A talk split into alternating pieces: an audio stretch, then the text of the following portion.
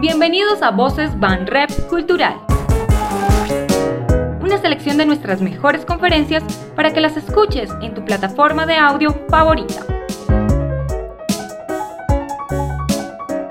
Vamos a tener la parte de renovación de la red de museos del oro, donde va a hablar la directora del Museo del Oro, María Alicia Uribe, ¿Por qué renovamos estos museos? Para actualizarlos en sus contenidos con la investigación arqueológica y etnográfica eh, que ha producido eh, nuevos conocimientos. La participación de públicos está a cargo de Victoria Huitrago, es la coordinadora del Museo del Oro Quimbaya. Estar en ese constante diálogo con los públicos, poder interactuar o complementar eh, la narrativa de un espacio con otro. El guion, la curaduría y la museografía, Juan Pablo Quintero, el arqueólogo del Museo del Oro en Bogotá, es el encargado de esta parte. La idea es que sea justamente un museo muy actual, a pesar de ser un museo arqueológico, es decir, un, un museo que responda a intereses y a preguntas actuales de la sociedad la preparación de las colecciones. María de la Paz Gómez es la restauradora del Museo del Oro en Bogotá. El reto está en, pues, eh, obviamente, en conservar las capas, además de todo el resto de tratamientos que toca hacerle las piezas, porque también vienen unidas, algunas vienen ya intervenidas con uniones de fragmentos, con resales, con color. Y nos va a hablar del jardín arqueobotánico Eduardo Londoño, quien es el jefe de divulgación del Museo del Oro en Bogotá. Todas las plantas que vemos hoy no existieron siempre, sino que tienen una larga historia.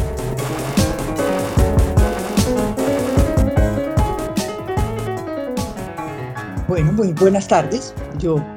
em, bueno, y, muchas gracias por estar, por estar aquí, por eh, em, unirse a nosotros en, ojalá, esta, esta conversación y esta presentación. Estoy muy feliz de este proyecto de renovación del Museo del Oro Quimbaya, de estas salas, em, porque he sido una quimbayóloga toda la vida, de corazón, y, y, tuve a cargo cuando fui, em, eh, tuve el cargo de Juan Pablo en la renovación del, del, museo en 2004.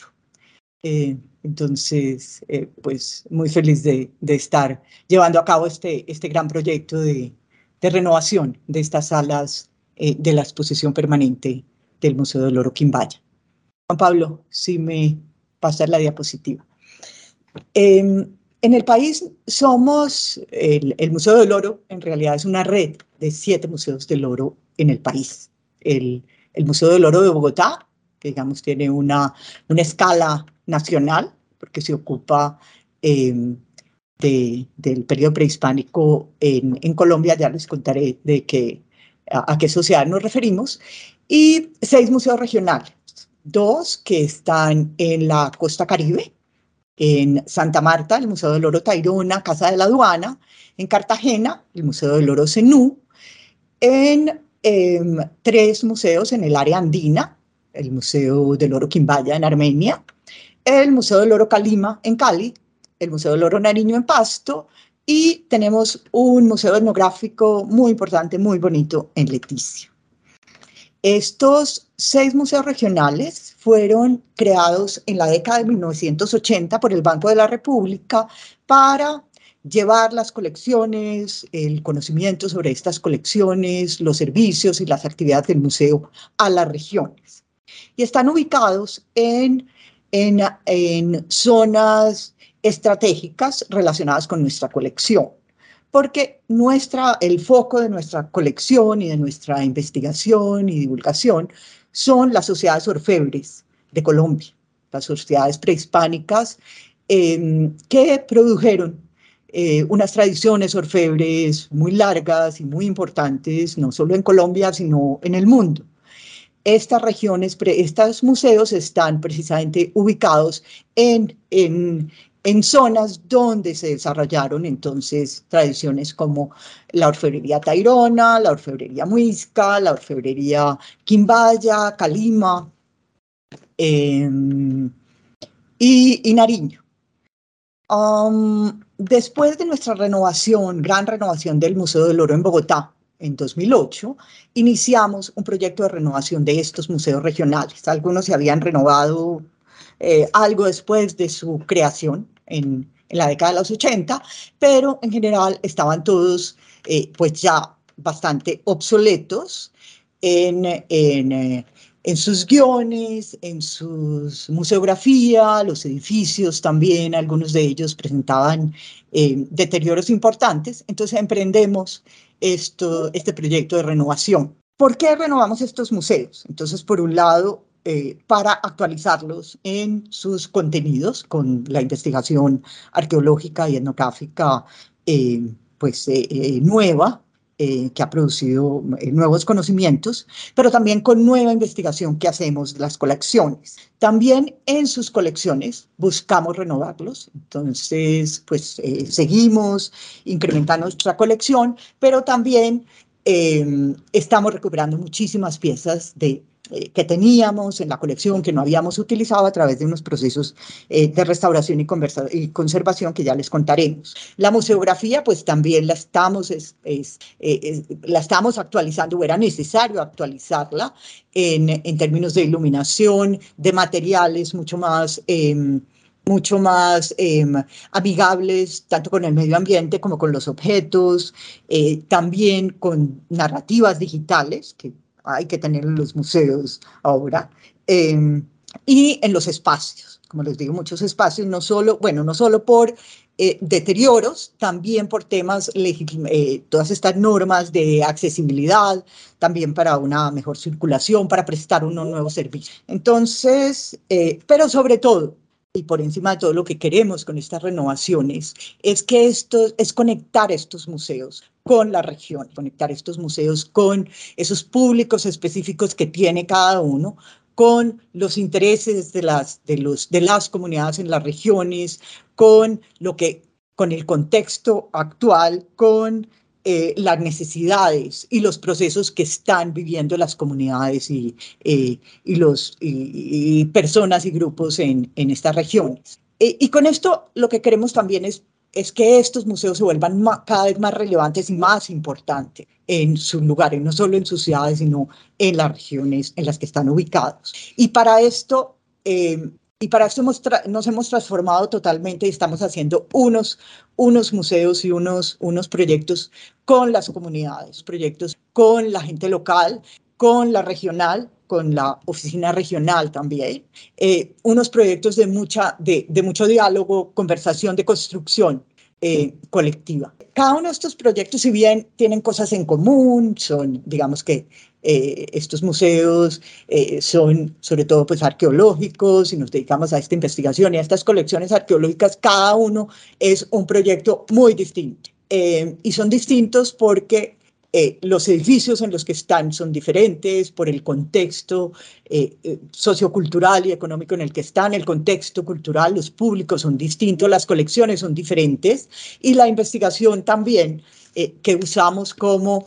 base para construir estos guiones es también muy distinta en todas las regiones del país. En, eh, en, 2014, entonces, inauguramos, inauguramos nuestro Museo eh, del Oro Tairona, Casa de la Aduana, en Santa Marta, que es un edificio, una, una casa colonial en el centro de la ciudad, en el Parque de Bolívar. Y pues este edificio estaba muy deteriorado, tuvo un proceso de renovación eh, largo y es, es además, el edificio es también en este caso una pieza de museo, como se va a convertir también en en, el Museo del Oro Quimbaya el edificio de Salmona. En este caso es, es, una, es una casa eh, patrimonial, es una casa colonial en la que funcionó alguna vez pues, la, la oficina de, de la aduana. Por esto lleva este nombre de Casa de la Aduana. Tenemos en el primer piso una, la exhibición arqueológica, pero además es un museo también etnográfico porque es una región, pues está ubicado en, en, Santa Marta, cerca a la Sierra Nevada de Santa Marta, con una población eh, indígena importante, también afro. Entonces quisimos también eh, tener un componente etnográfico en este proyecto. Y para ese componente trabajamos muchísimo con los indígenas. Él es un indígena ete de las llanuras del Ariguaní, eh, que con el que trabajamos, eh, un, sector de la, de la exposición y que también nos, nos proveyó algunos, algunos de los objetos que están en la exposición. En la casa eh, se, hizo, se hicieron excavaciones arqueológicas como parte del, de los permisos necesarios para intervenir la casa y tenemos una sala dedicada a la historia del edificio. En, en el 2015 inauguramos nuestro museo etnográfico, la nueva, eh, la nueva exposición del museo etnográfico, eh, que está dedicado a cuatro eh, grupos indígenas amazónicos, que son los que corresponden a la colección em, que, pues, que alberga el museo. Eh, entonces, este es el único museo etnográfico que tenemos con una colección excepcional, una de las mejores colecciones etnográficas que existen en el país, y tenemos una pequeña sala eh, dedicada eh, pues al, a los objetos, pero también nos apropiamos del jardín. Este es otro edificio como, el, como en el caso del Museo del Oro Quimbaya, que, que tiene un, unas áreas verdes muy bonitas. Em, y, y, pues que para, para disfrutar con el público y el resto de la exposición que no podíamos eh, albergar en, en, la pequeña sala está en los paneles. Eh, aquí tenemos una huerta, una huerta, eh, una chagra, que es, em, que es hecha por mujeres indígenas como, como las chagras amazónicas y son ellas las encargadas de cuidar. Y pues ese cuidado hace parte de las actividades que, que se realizan en, en el museo eso tiene en común con, con el nuevo Museo del Oro Quimbaya, donde pues tenemos, vamos a tener este jardín arqueobotánico. Este digamos que es más un jardín etnográfico. El, el último museo que renovamos fue el Museo del Oro Nariño de Pasto, en el que recogimos los aprendizajes de los museos anteriores. Este fue un proyecto muy bonito, también trabajado muchísimo con, con las comunidades eh, de la región hay una diversidad cultural enorme y una cantidad de,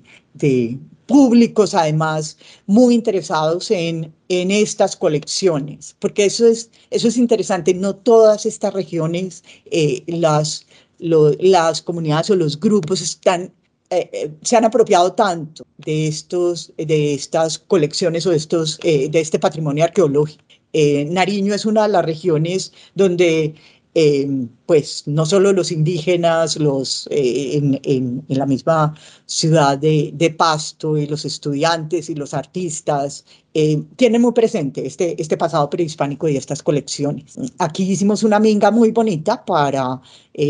recoger información y vincular eh, a, las, a las comunidades al proyecto y también para conocer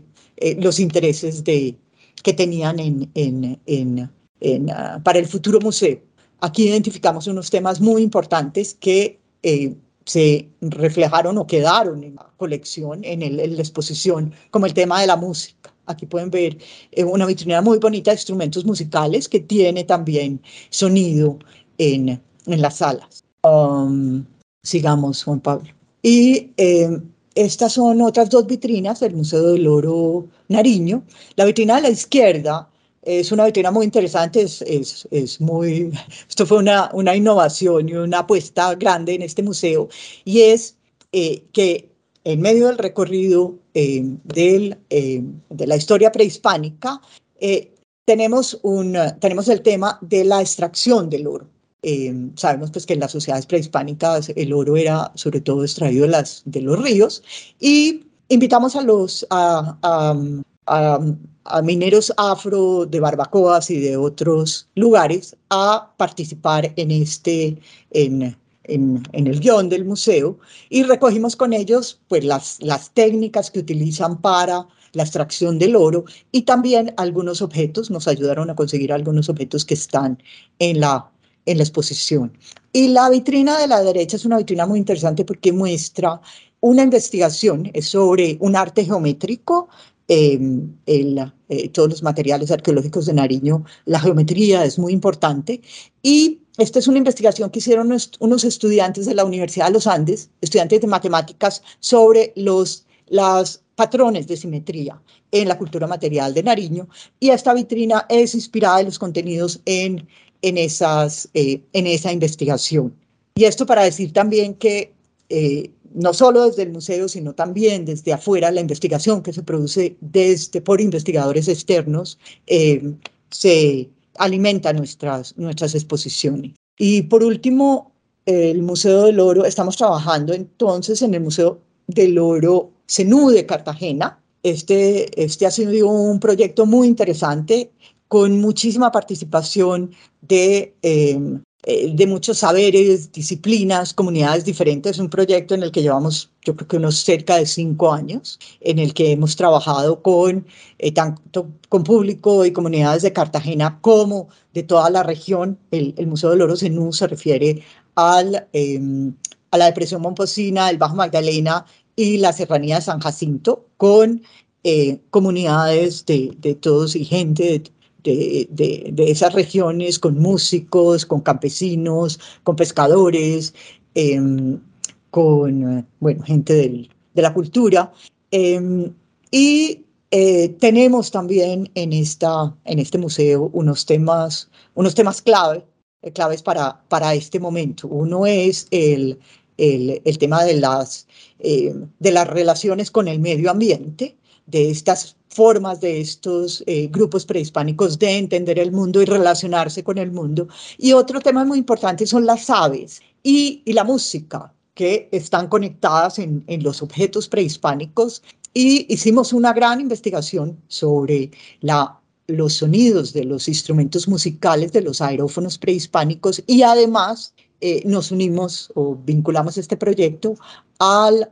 con la sección de música de la sugerencia cultural y eh, Luis Fernando Franco, que la, el músico que aparece acá, está produciendo una obra comisionada por el banco pa, con en la que interpreta estos instrumentos o con los sonidos de estos instrumentos eh, prehispánicos. Sí. yo quería hacer una cuña eh, para, para, contarle a nuestro público que nos mira que en el boletín Museo del Oro, en el número no actual, que es el 60, sino en el anterior, en el año 59, publicado en Internet, está un artículo que escribimos entre todos, el equipo del, del museo, somos bastantes, eh, acerca de la renovación de un museo regional. Entonces, nosotros, como lo mostraba María Alicia, hemos desarrollado un método, hemos adquirido una experiencia para la renovación eh, de estos museos regionales y hay un artículo ilustrado con el ejemplo del Museo de Nariño que habla, y que cuenta a, a, todo el mundo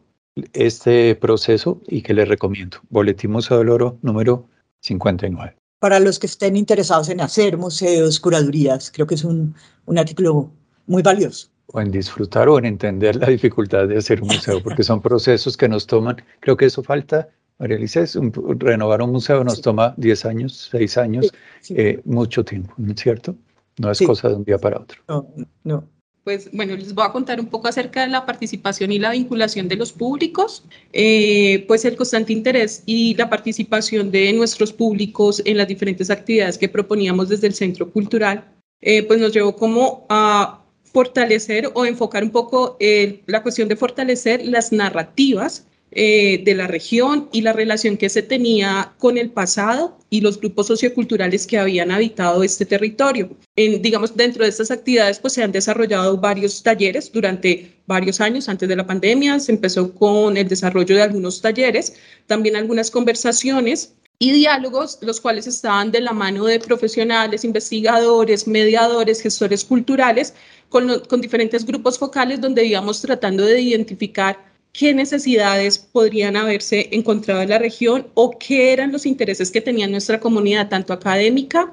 como la comunidad que habita estos espacios y que siempre nos está como visitando y solicitando, sobre todo los escolares. Eh, muchos de los interrogantes que se plantearon en estos diferentes talleres y actividades relacionadas con la participación y vinculación de los públicos en esta, digamos, como en esta renovación, se puede dar como una respuesta a ellos. Muchos espacios interactivos fueron diseñados tratando de contar o de generar esas narrativas que pudieran conectar eh, el pasado con el presente, el conocer un poco más, el saber las dinámicas en las cuales estaba como estableciendo la, la región y también ha permitido como explorar otros aspectos a veces relacionados con el territorio, con la naturaleza, con la relación de los seres humanos con la naturaleza, con la economía, la tecnología, también con esas partes rituales, hablar de muchas comunidades o sociedades que pudieron haber estado inmersas en estos lugares. Eso también ha permitido como estar en ese constante diálogo con los públicos,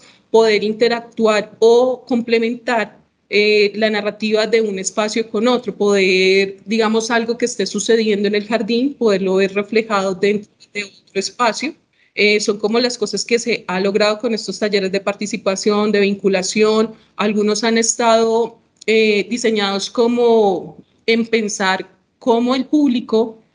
construiría un museo, eh, también otros muy encaminados en aprovechar y regalar, e indicar pautas acerca de conservaciones de piezas, elementos arqueológicos que es muy, eh, que se encuentra mucho en la región. Y todo nos permitió como generar diferentes diálogos relacionados con las preguntas, las respuestas,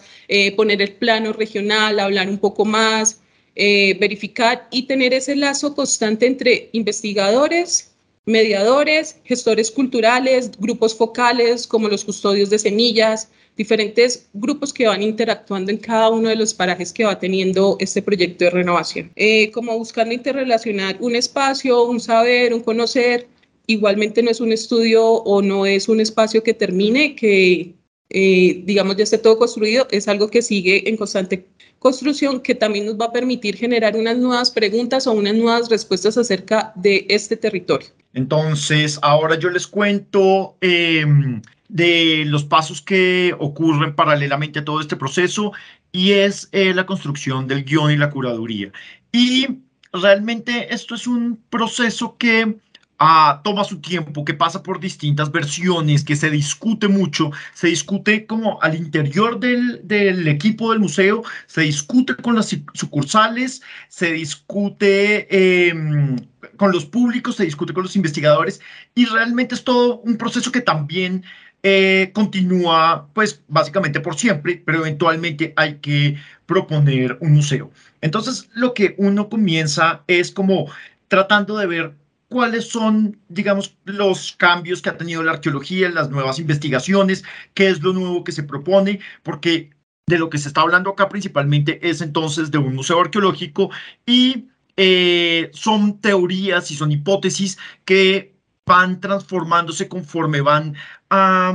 ocurriendo nuevos hallazgos, por un lado, pero también van cambiando las perspectivas de la arqueología. No solamente tiene que ver con una cuestión estática de que la arqueología muestra, eh, digamos, como em, una evidencia objetiva, sino que también las preguntas de los arqueólogos cambian y eso influye un poco también en cuáles son las las discusiones que se dan en el, en el entorno em, académico, en el entorno de los museos, en el entorno del, patrimonio en general. Entonces, em, en parte es un poco ver la literatura y por otro lado hablar con investigadores, con los públicos. Y en el caso particular del Museo del Oro Quimbaya empezamos a ver que uno de los temas que está siendo un poco más relevantes y que está siendo de interés no solamente para la región, sino también eh, de interés global, tiene que ver con la relación las relaciones que se tejen entre los seres humanos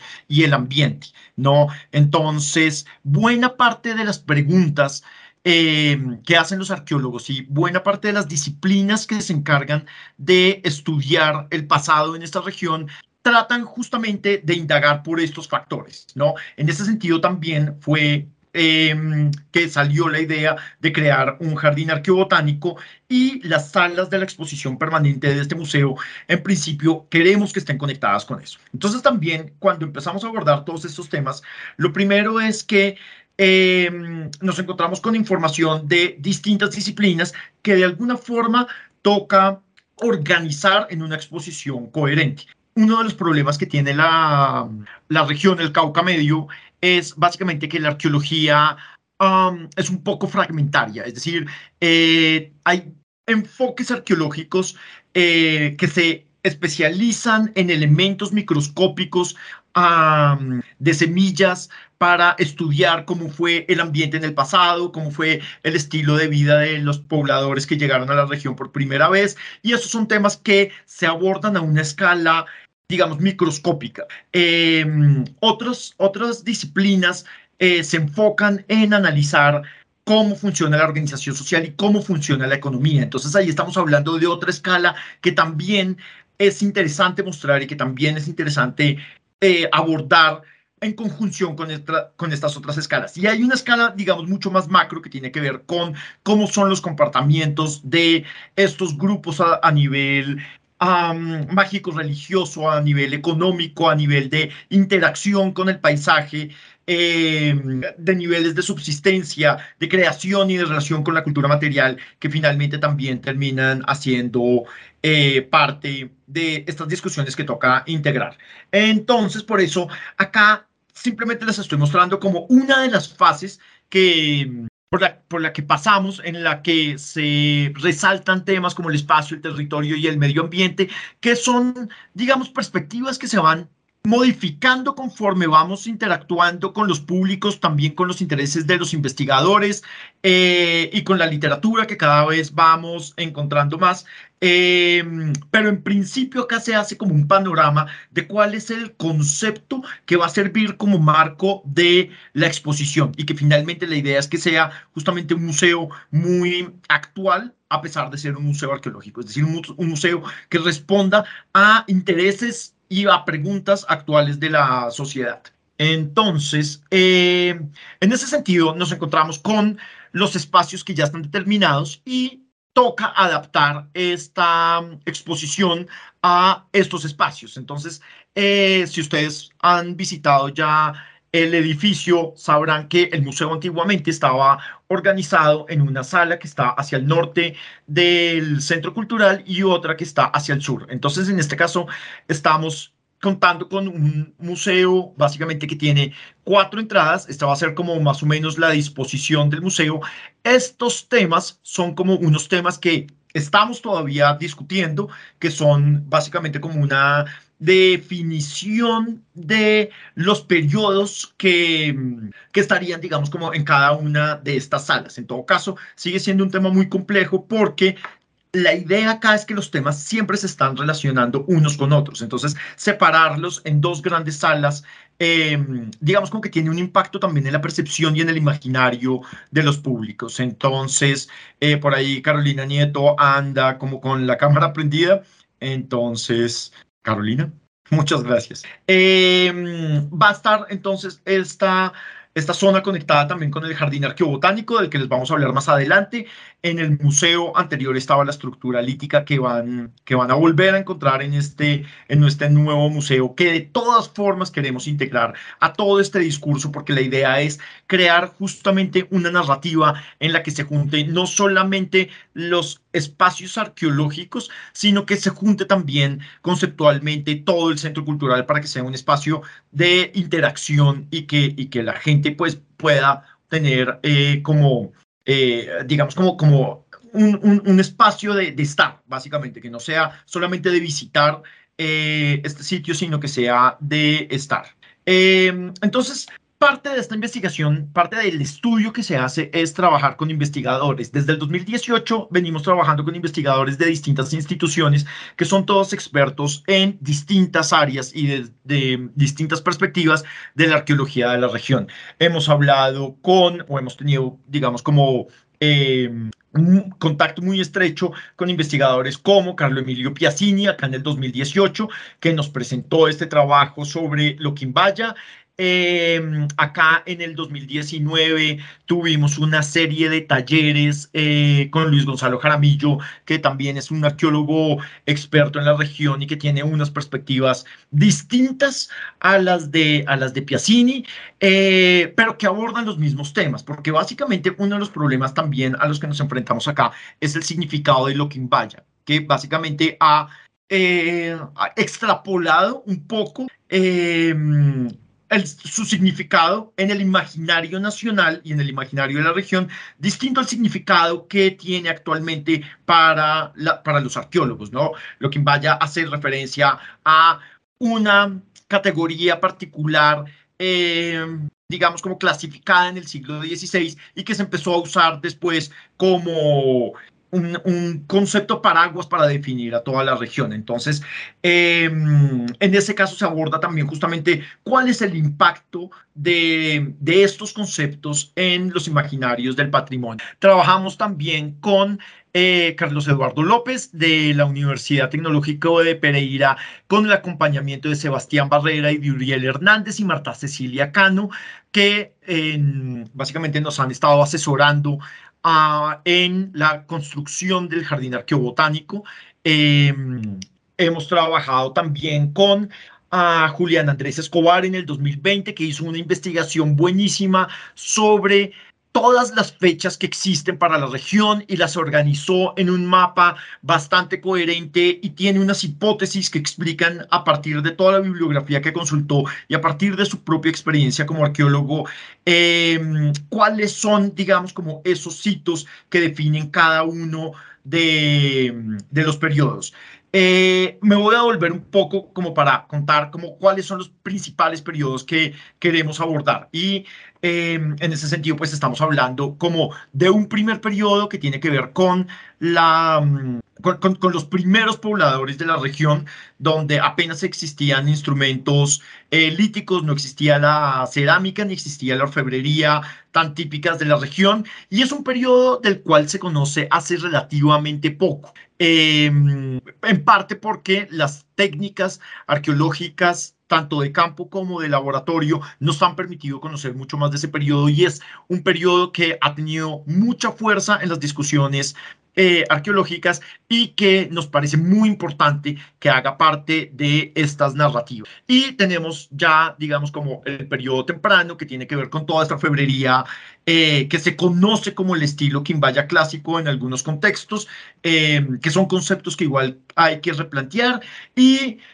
un periodo tardío que tiene que ver con eh, todos estos grupos culturales que describieron los españoles cuando llegaron, eh, que tenían, digamos, como una organización social un poco distinta a la gente del periodo anterior, ¿no? En este, en este eh, periodo es donde aparecen los quimbayas, los armas, los ansermas, que son grupos definidos por los españoles, y también queremos hablar, pues, obviamente, de un periodo del contacto español, que nos vamos a abordar a partir de este marco eh, de relaciones con el paisaje que les mencionaba antes. Eh, tuvimos también un trabajo de investigación, eh, unos talleres ah, con Ángela María Cadena y María Fernanda Zuluaga que hicieron todo un análisis sobre cuáles son los criterios de clasificación de la cerámica. La arqueología de las regiones en Colombia normalmente tienen un peso muy grande en las clasificaciones cerámicas. Y por eso entender las distintas perspectivas de esta cerámica ha resultado fundamental eh, para saber cómo nosotros vamos a abordar esta, esta región, la arqueología de esta región. De hecho, empezamos a tratar de buscar distintos escenarios para entender cómo se puede, por ejemplo, delimitar una región arqueológica. Y vemos que a partir de las procedencias de la cerámica, de los estilos, de las fechas, no es tan fácil. Hacer una delimitación sigue siendo muy complejo pero sabemos y somos conscientes de los intereses que tiene el público de llegar y encontrar como un grupo arqueológico eh, homogéneo eh, que son conceptos que queremos de alguna forma romper, es decir, abrir un poco la mente de, de, los participantes de este museo a mostrar cómo las identidades no son tan definidas ni actualmente ni en el pasado, sino que están en constante cambio y la, la cultura material como la cerámica y la orfebrería nos muestran un poco esas, esas variaciones. Solamente con, eh, para mostrarles acá eh, la dificultad de definir esos límites, distintos autores a lo largo del tiempo han definido la región Quimbaya, como se conoce, eh, con unas fronteras distintas. Em, también tuvimos esto fue en el 2020 un seminario en el que convocamos a distintos arqueólogos y expertos en distintas áreas para conversar sobre lo que significa la identidad cultural en el pasado. Entonces, eh, acá tuvimos pues em, a personajes que básicamente nos mostraron parte de estas discusiones. Eh, lo más interesante y también como curioso del asunto es que todas estas reuniones nos llevan a tener más preguntas que conclusiones. Eh, todos los que estuvimos acá, entre los expertos que estuvieron discutiendo con nosotros, más las preguntas del público que estuvo presente, em, resulta que a la larga termina uno como con muchas incógnitas, con muchas em, preguntas que pueden dar para una discusión eterna eh, y que nos ponen a pensar en cómo se puede crear un museo con, con estas preguntas. paralelamente se empieza a hacer una selección curatorial de los objetos. En esta selección curatorial eh, se ha tratado de ser muy cuidadoso en eh, entender cuáles son esos objetos que desde el pasado han tenido una importancia significativa ah, para los públicos desde que existe el, museo en la región em, y básicamente queremos seguir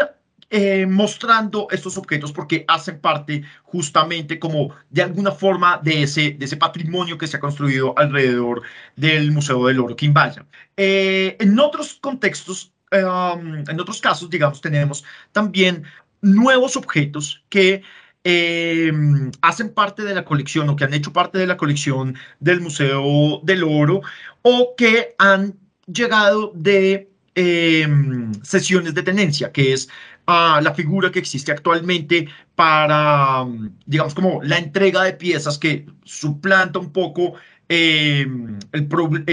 los problemas, digamos, como jurídicos y éticos que existía con el tema de las donaciones. Entonces, digamos como que eso es un, tema importante ahí, las sesiones de, de, tenencia, porque son objetos que provienen de excavaciones, como acá puse estos que son eh, objetos que provienen de ah, la investigación arqueológica que se hizo en Palestina con el proyecto Aéreo Café y que son objetos que llegan con mucha información y que son objetos que nos permiten entender, por ejemplo, toda una serie de ah, elementos eh, de subsistencia económicos, alimenticios, de organización social, de las personas en el, en el pasado, en este caso, por ejemplo, de los grupos eh, del periodo precerámico.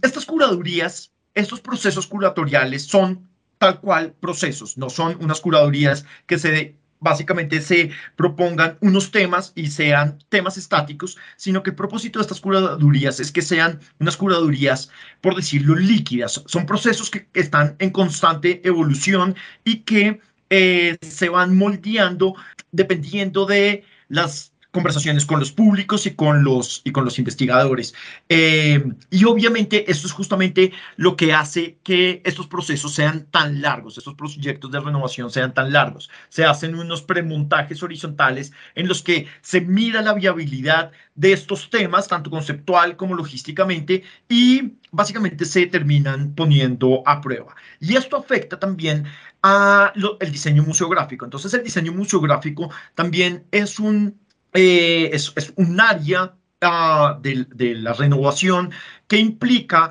ver cómo se puede convertir, se pueden convertir todos estos conceptos en un plano em, o en un espacio, ¿sí? Entonces acá el reto es ver cómo se convierten estos espacios en una experiencia para los públicos, una experiencia que no sea monolítica y unidireccional, sino que justamente implique un, un sentido, una relación y una comunicación con las personas que hagan parte, que, terminan eh, entrando a este museo. Entonces, como verán, son proyectos que van cambiando, los temas van cambiando, las, las eh, distribuciones van cambiando conforme se va adaptando, digamos, estos conceptos y estas nuevas temáticas. Em, entonces, ahora le doy paso a María de la Paz para que nos hable de la preparación de las colecciones. Hola, gracias. Ah, bueno, yo soy María de la Paz, soy restauradora del Museo del Oro. Eh, estoy en representación de todo el área de conservación del museo, que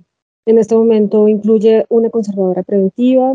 una restauradora que se encarga de hacer estados de conservación de las colecciones, dos restauradoras que principalmente nos encargamos de hacer las intervenciones directas sobre las colecciones. Y en este momento contamos con eh, Nicolás, que es el que aparece en la foto, que es un soportista especializado en realizar eh, los soportes que van que sujetan las piezas a las vitrinas y eh, cinco restauradoras contratistas que, que, están interviniendo parte de la colección, cerámica principalmente y líticos. Em, bueno, la participación de, de, de, la conservación empieza desde la, desde la curaduría, o sea, apoya a la curaduría, también en la selección de las piezas. O sea, nosotros participamos en la observación de las colecciones que desde, desde el primer momento eh, eligen los curadores y, y también eh,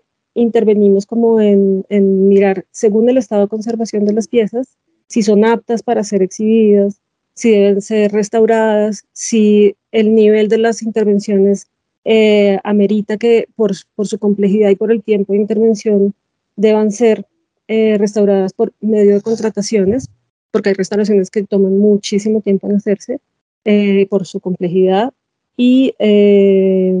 y bueno, como que organizamos todo eso. En, en, en ese momento también, en algunas ocasiones, puede llegar a descartar piezas que por su estado de conservación no, no pueden ser exhibidas, no resisten eh, el transporte y la manipulación, entre otras cosas. Eh, luego también, eh, después de, elaborar los premontajes, se define ah, la manera como van a ser exhibidas las piezas en la vitrina y de acuerdo a eso se hace un plan de soportes y el soportista los ejecuta. Y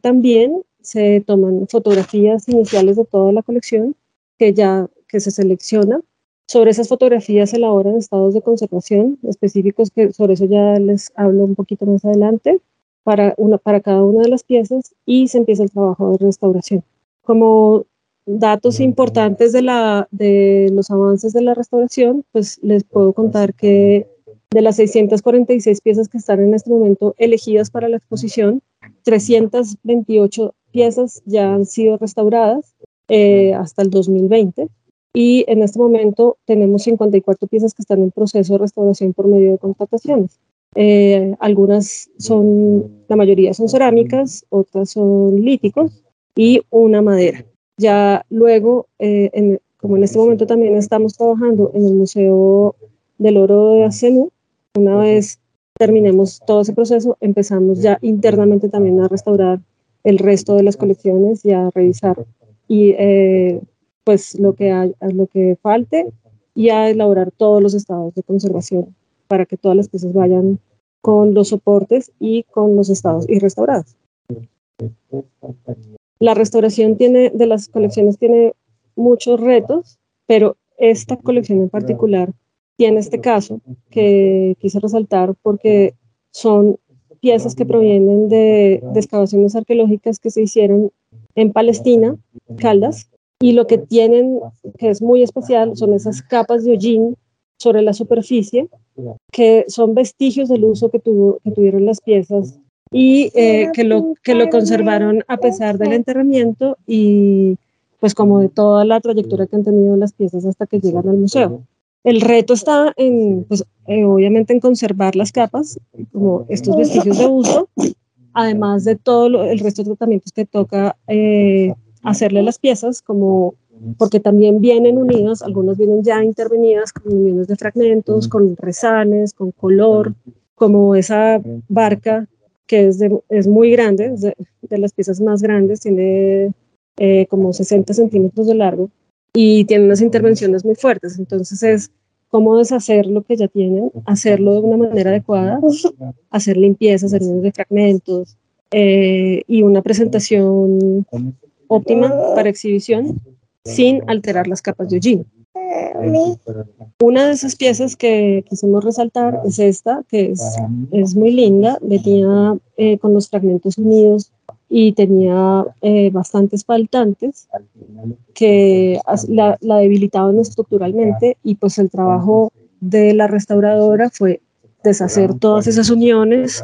eh, hacer una limpieza completa de la pieza conservando las capas de hollín, volver a unir los fragmentos, hacer resanes estructurales en todas las partes donde hacía falta y, y darle una presentación final a la pieza. Entonces la pieza realmente quedó bellísima. Y tenemos hallazgos también eh, que se han hecho durante las restauraciones. Eh, hay piezas de la colección que, que, aparentemente están completas, pero gracias a la restauración y, y, en el momento de hacer las limpiezas, pues se ha notado que algunas tienen unas partes eh, reconstituidas eh, que se añadieron para completar los faltantes que tenían y hacerlas ver completas. Entonces se eliminan esas partes pues porque no, no, no son de la pieza. Y en este caso pues la pieza queda con los faltantes, pero gracias al, haber eliminado esas partes, eh, en esta pieza en particular, que es un sonajero, pudimos observar sus badajos, que son las bolitas que tiene por dentro que la hacen sonar. Y, pues ya vemos que son de cerámica, son dos, eh, son muy grandes, o sea, podemos como apreciar mucho mejor el interior de la pieza, que pues eso en, en otra ocasión no habría sido posible. Uno de los trabajos muy importantes que se hacen sobre toda la colección y pues en general sobre todas las eh, piezas que se, que se que se van a un museo regional o a una exposición itinerante son los estados de conservación. Eh, una vez las piezas han sido restauradas o aquellas piezas que no necesitan restauración, eh, reciben, se, se, les toman fotos finales y sobre las fotos se hacen estos gráficos que lo que hacen es eh, hacer evidentes las zonas donde las piezas tienen alteraciones o deterioros que, que, que impliquen su conservación, o sea, que, que, tengan, que puedan cambiar o que tengan que tener algún cuidado sobre la manipulación del objeto o sobre el transporte, el empaque o cualquier procedimiento que se vaya a hacer en adelante con la pieza. Cada pieza se mira al detalle eh, en un estereoscopio, que es ese equipo que se ve en la primera foto, o en las fotos que emite el estereoscopio en la pantalla y se hace el registro de estas alteraciones y deterioros. Este es un proceso, yo creo que único que ha llevado el museo y que, que hace de manera muy juiciosa sobre todas las piezas. La idea es que al final, sobre toda la colección, se genera una carpeta que tiene todos los estados de conservación eh, y con esta se entregan las piezas al museo o a la, o a la exposición, a quienes reciben los objetos, y los estados lo que permiten es hacer un seguimiento eh, sobre cualquier cambio que puedan tener las piezas. Entonces, con ellos ya se puede saber exactamente cómo se entregaron y si hubo algún cambio eh, durante o después de su montaje. Y el otro trabajo es el de la conservación preventiva. Eh, este es un trabajo que inicia antes de que las piezas lleguen al, al, al museo o a las exposiciones, en este caso a Armenia. Eh, se evalúan todas las condiciones del espacio en el que van a ser exhibidas las piezas, incluso se evalúan las condiciones ambientales del entorno del museo y las condiciones de las vitrinas y las condiciones internas de donde van a estar directamente eh, expuestos los objetos.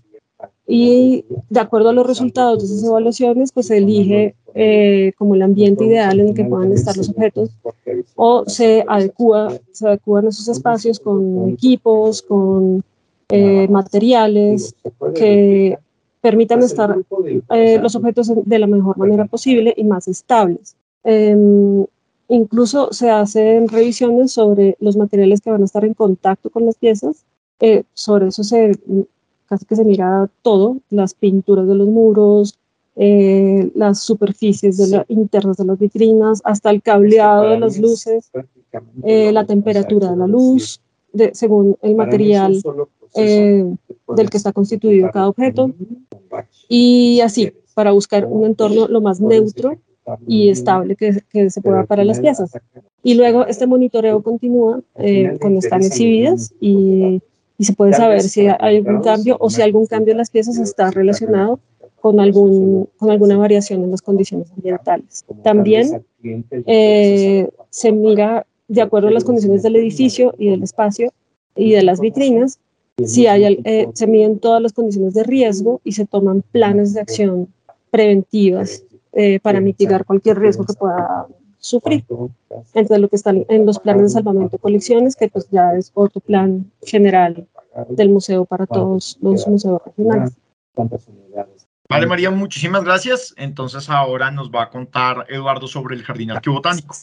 Este es muy especial porque se han recopilado aquí como una colección aquellas eh, plantas que existieron en diferentes periodos de la historia del, eh, de la región. Entonces, hace 10.000 años, la gente empezó a domesticar unas plantas. Hace 7.000 años hay noticias increíbles como que el maíz es supremamente más antiguo de lo que pensábamos, pero llegan llegan a la región plantas de otras partes y todas las plantas que, que vemos hoy no son todas de, no existieron siempre, sino que tienen una larga historia. Evidentemente con la conquista europea llegan otras plantas y luego eh, inclusive en el siglo XIX llega por ejemplo el café. Esta historia es la que cuenta el Jardín Arqueobotánico, un proyecto bastante único en América y eh, que él nos permite tener un museo vivo,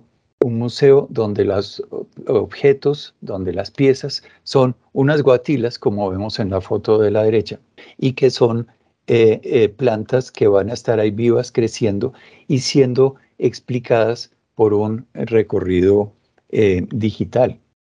además de por unas fichas técnicas que cuentan aspectos destacados de cada una de las plantas. Quiero insistir, podemos pasar a la siguiente foto, Juan Pablo. Quiero insistir en, varias cosas, pero una es que este museo vivo surge, como lo decía Victoria inicialmente, surge de un interés de los públicos de la región y de Armenia y del Quindío. El, eh, no es lo mismo un museo de, que hacemos actualmente eh, que quede en Cartagena a un museo que quede en Pasto, a un museo que quede en Armenia, porque es que se trabaja con las comunidades, se trabaja fuertemente con las comunidades, por una parte para eh, recuperar sus saberes, pero por otra parte para recuperar sus intereses y que contrastar estos intereses de las comunidades con el conocimiento de los arqueólogos eh, de distintas partes del país acerca de esta región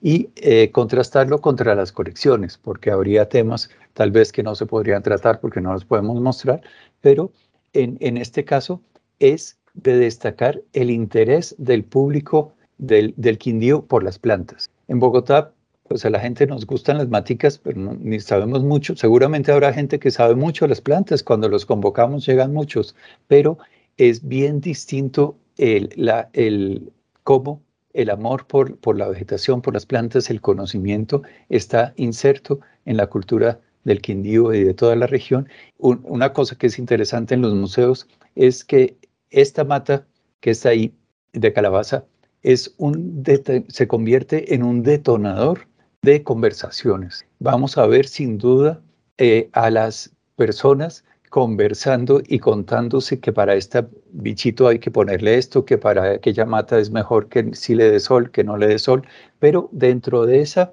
conversación que se ha tenido con, los diferentes públicos, hay que eh, mencionar que estas plantas no las inventamos nosotros ni las pudimos fabricar nosotros, son eh, plantas que han cuidado las familias custodias de semillas libres del Quindío y diferentes otras comunidades de custodios de semillas. Entonces, es una tradición de la región el estudiar las plantas, el conocerlas, el conocer sus diversas variedades y desde el punto de vista eh, académico, eh, como ya lo mencionó Juan Pablo, hemos trabajado con Carlos López, arqueólogo de la Universidad Tecnológica de Pereira, hemos trabajado con Juan Sebastián Valencia, botánico también de, la Universidad de Pereira, y me, me eh, cuentan ustedes sobre estos custodios, es Javier Antonio Arbeláez, eh, Jesús, el otro señor. María Alicia contaba inicialmente cómo eh, no nos podemos escapar de este mundo de lo digital en, hoy en día y entonces las personas tendrán en su celular la posibilidad de bajar una, una app que los lleva en realidad aumentada a conocer eh, estas plantas del jardín arqueobotánico y a conocer el edificio en sus aspectos arquitectónicos, un edificio que ha sido Premio Nacional de Arquitectura, que ha tenido toda clase de, premios y eh, la, gracias a una capa, eh, capa digital alrededor, digámoslo, de esta capa vegetal, entonces se podrá explorar lo que ha sido un pasado de 10.000 años de las plantas, de las maticas, de las frutas eh, en, en la región. Eso es la presentación, yo creo.